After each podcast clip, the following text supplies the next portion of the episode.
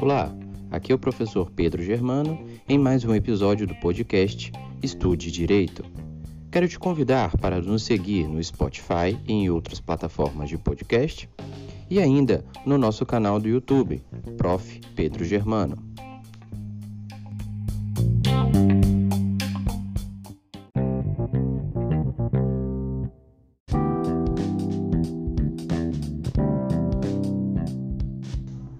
No seu artigo 16, a Declaração dos Direitos do Homem e do Cidadão de 1789 diz que não teria Constituição a sociedade em que os direitos não estivessem assegurados, nem a organização estatal em que não se definisse a separação dos poderes.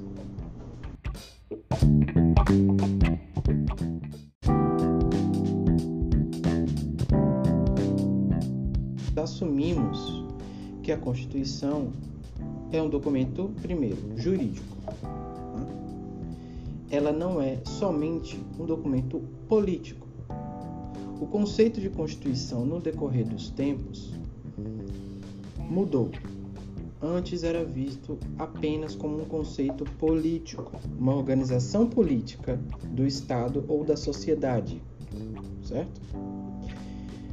Hoje ela já adquiriu uma natureza jurídica, principalmente depois do século XVIII e XIX, quando a Constituição foi alçada como a lei maior de um Estado. Então entendam que falar de Constituição no conceito jurídico e no conceito atual é falar do Estado. Por isso que teoria do Estado é uma disciplina pré-requisito para direito constitucional, ok?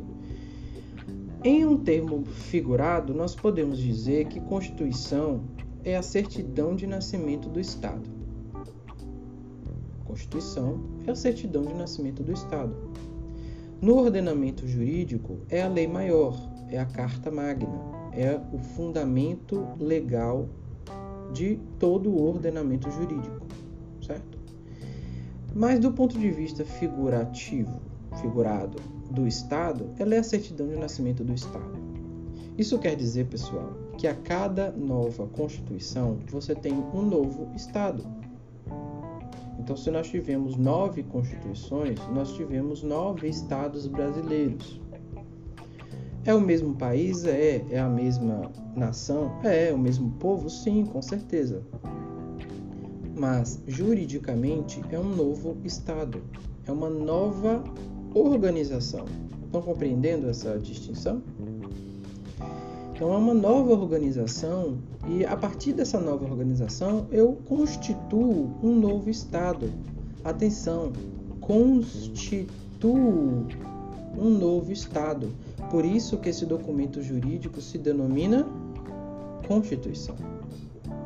Na época de Aristóteles, ele perguntou o que constitui a cidade-estado. É o documento na época visto como um documento meramente político.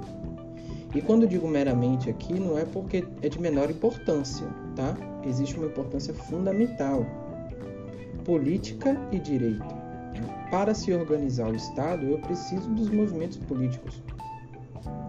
Como eu vou organizar o Estado, eu preciso dos instrumentos e movimentos jurídicos.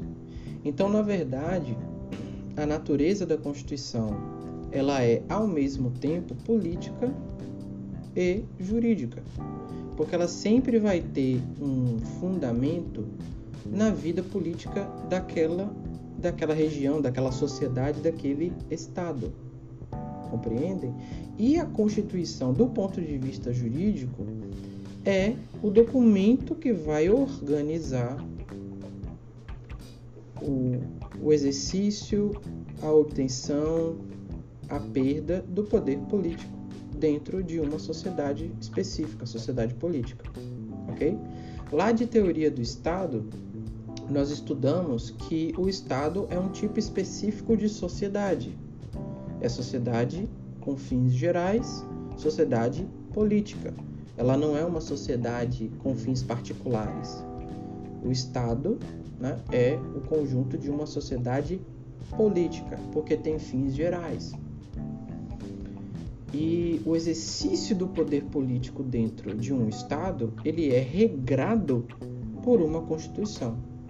Então, de cara, nós temos um sentido figurado da Constituição com a certidão de nascimento do Estado.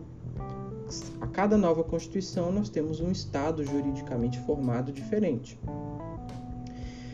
Ela faz parte juridicamente de um conjunto de regras que vão organizar o Estado.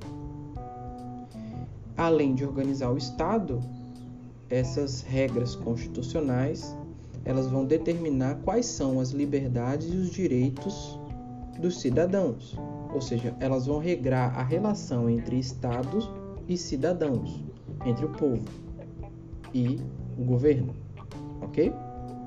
Então, além de tudo, ela organiza o exercício dessa relação jurídica.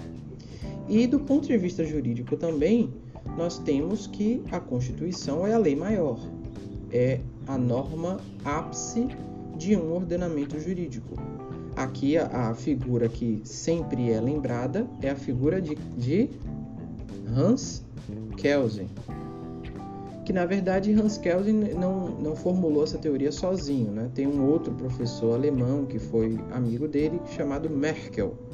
Então é uma é uma confluência dessas duas teorias de Kelsen e de Merkel, que é colocado em desenho na pirâmide, né? a chamada pirâmide kelseniana.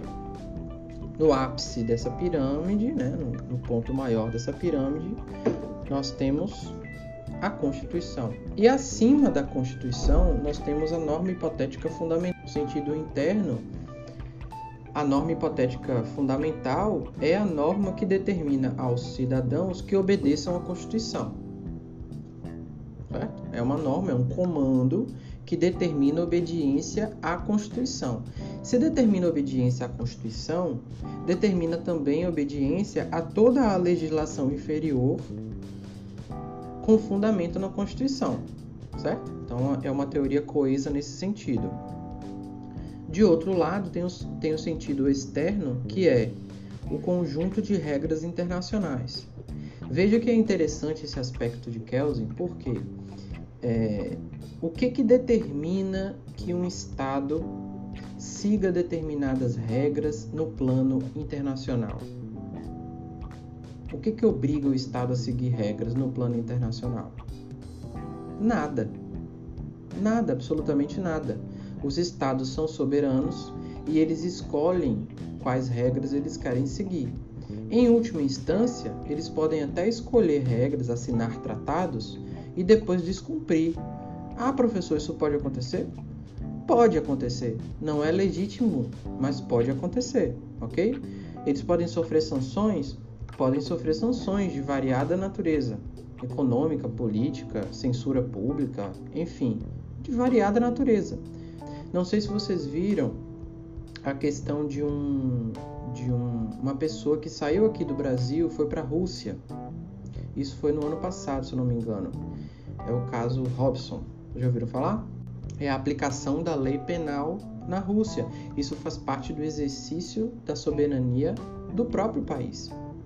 É uma situação lamentável, é, mas é uma situação que, de, de, eu estou falando do ponto de vista jurídico, é uma questão que a gente não pode ultrapassar, porque é a aplicação da soberania daquele Estado.